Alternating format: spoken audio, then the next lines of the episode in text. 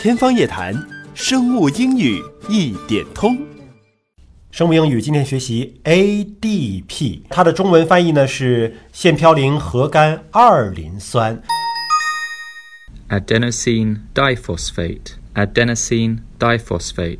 adenosine diphosphate, adenosine diphosphate, 腺嘌呤核苷二磷酸，这是一种什么物质呢？就跟 ATP 对应啊，ATP 给出一个磷酸了，嗯，从三个磷酸变成两个磷酸了，就叫 ADP 了，嗯，再重新加上一个磷酸，就又从 ADP 转成 ATP 了。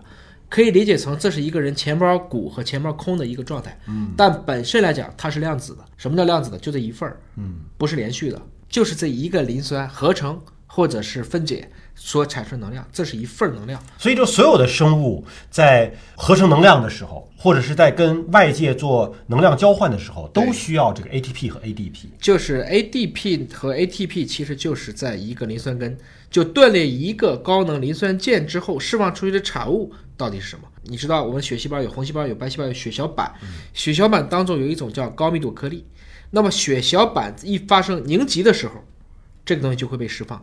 所以 ADP 是可以通过血小板上的 ADP 的受体来对血小板的形状和生物学的行为产生影响，它也能够去参加凝血的过程。好，我们请 Matt 和 Joy 老师为我们做英文示范。adenosine diphosphate, adenosine diphosphate. adenosine diphosphate, adenosine diphosphate. 好，再次感谢 Matt 和 Joy 老师对我们做的英文示范。下期节目时间我们再会。